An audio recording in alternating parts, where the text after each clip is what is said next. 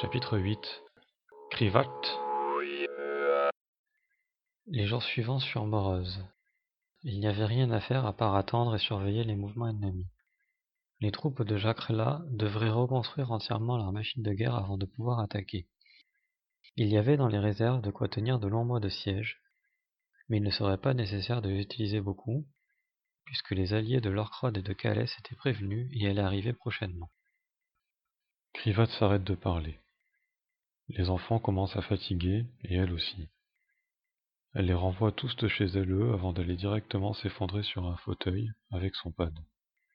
Elle continue de lire le roman de la veille. Le personnage principal est un écrivain. Pendant un passage, il essaie de faire comprendre à son apprenti l'essence de l'écriture, de son point de vue. Il compare cette activité à une guerre que l'on mène avec ses propres limites. Il considère que toute œuvre d'art est agressive et que pour les produire, il convient d'affûter son esprit pour en faire une arme de précision. Elle aime beaucoup cette idée. Elle se dit que si ce personnage appliquait ce genre de principe à tous les aspects de sa vie, il ferait un parfait Klingon. Elle poursuit sa lecture jusqu'à s'endormir sur son pad. Le lendemain matin, après avoir avalé quelques poignées de gare bien frais délicieusement agrémentés de grévy à la bonne odeur herbeuse, elle sort de chez elle. Elle s'arrête dans la rue pour inspirer une bonne bouffée de l'air frais du nord de la colonie de Noral.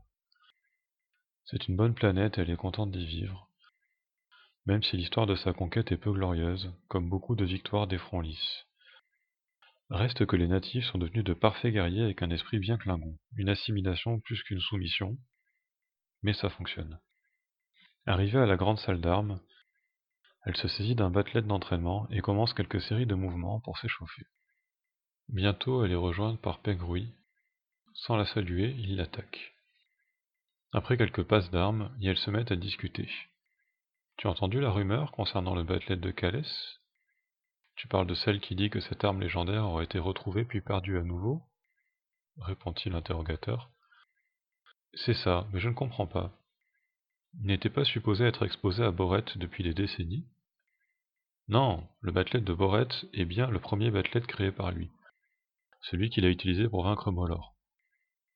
Mais celui dont nous parlons est celui avec lequel il a combattu la majorité de sa vie, celui qu'il a créé avec l'aide du grand maître forgeron Batchenmore. Ah oui, ça me revient, celui donc qui a disparu il y a plus d'un millier d'années suite à l'invasion des Urks, celui avec lequel il a conquis les Fekiri et forgé le premier empire, s'exclame Krivat. Oui, confirme Pegruy. Beaucoup de Klingons pourtant très cultivés confondent les deux. Tout en discutant, elle et son ami s'affrontent à nouveau. Dans la salle, d'autres Klingons s'entraînent à distance respectueuse, en duel, mais aussi à trois contre trois, voire plus. Une partie de la pièce est dévolue à un terrain de trollball, un sport inventé sur Terra à la fin du XXe siècle, et qui a beaucoup plu sur Chronos quand il a été découvert. Un des plus gros bénéfices de l'alliance entre la Fédération des Planètes Unies et l'Empire, selon Krivat. Des équipes sont justement en train de se former, et nos deux amis décident de se joindre au match.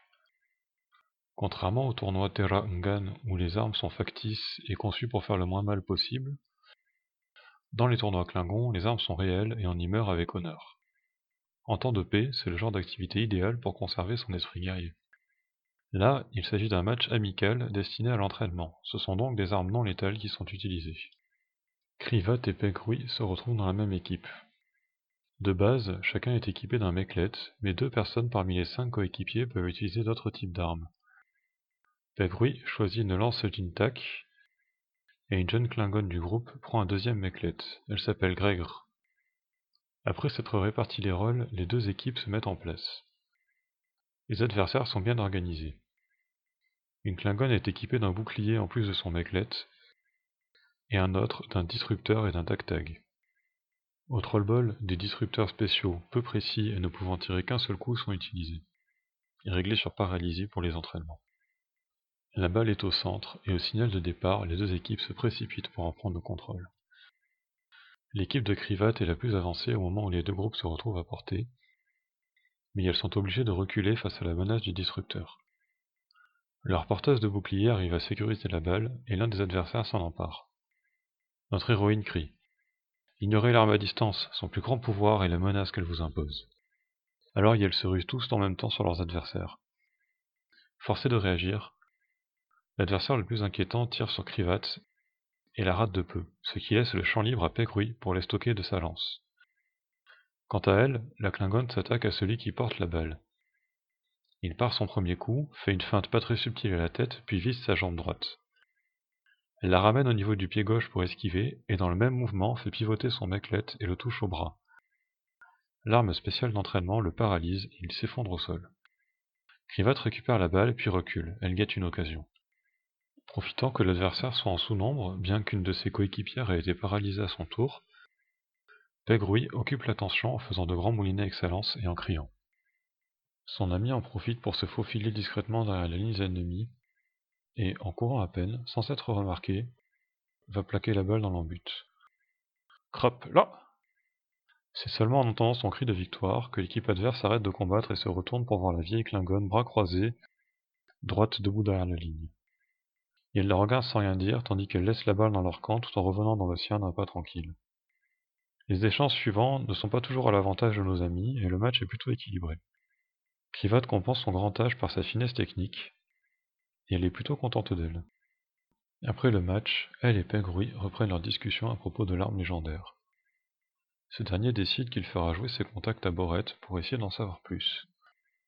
Krivat, quant à elle, connaît des maîtres d'art, pas directement, mais à travers quelques amis sur Chronos. Elle ira faire quelques visites la prochaine fois qu'elle se rendra sur la planète mère. En effet, la rumeur prétend que l'un d'eux était impliqué à la fois dans la découverte et dans la perte du précieux Batlet. C'est sur ces paroles que les deux amis se séparent.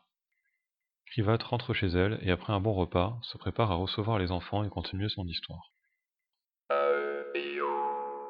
Fin du chapitre.